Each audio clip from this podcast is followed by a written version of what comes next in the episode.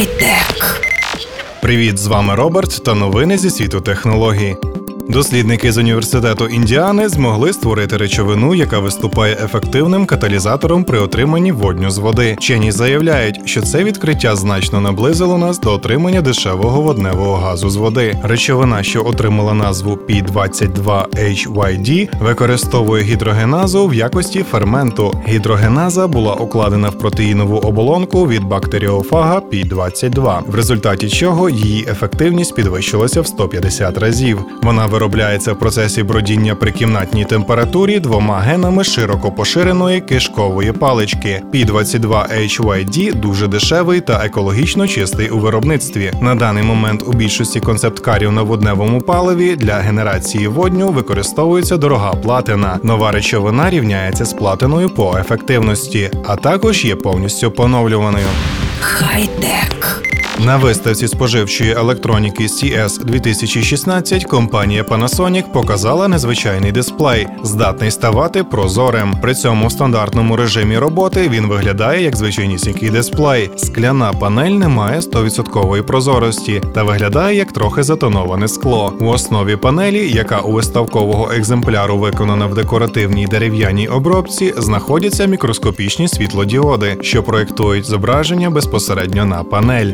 Максимальна роздільна здатність картинки становить 1080 пікселів у ширину. При роботі дисплей може зберігати напівпрозорість окремих його частин. В якості варіантів використання дизайнери компанії, крім очевидного телебачення, пропонують показ погоди, а також віртуальну полицю з музикою або фільмами. Керування дисплеєм здійснюється жестами, що розпізнаються вбудованою камерою.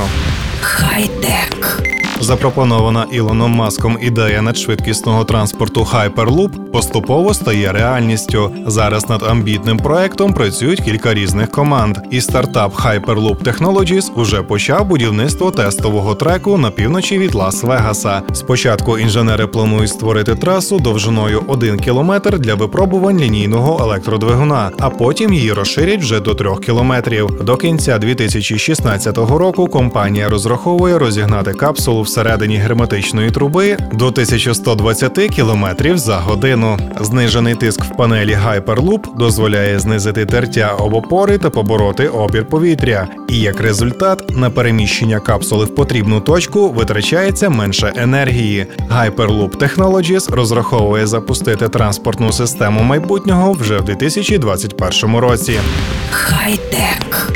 У магазині мобільних додатків Windows Store з'явилася безкоштовна програма Cellular Data, яка забезпечує мобільний доступ в інтернет незалежно від контрактів з провайдерами стільникового зв'язку. Як випливає з опису, для роботи програми необхідно використовувати спеціальну сім-карту від Microsoft та мобільну версію операційної системи Windows 10. Передбачається, що доступ в інтернет користувачі будуть оплачувати з їх облікового запису в Microsoft, поки не уточнюється, в яких країнах і за якою ціною буде доступна подібна послуга. Мабуть, Microsoft збирається стати віртуальним стільниковим оператором, що надає послуги передачі даних по орендованим стільниковим мережам. Суміжний сервіс вже пропонує компанія Apple для своїх планшетних комп'ютерів. Картка Apple SIM дає можливість міняти стільникових операторів, з послугами яких користувач хоче в даний момент працювати.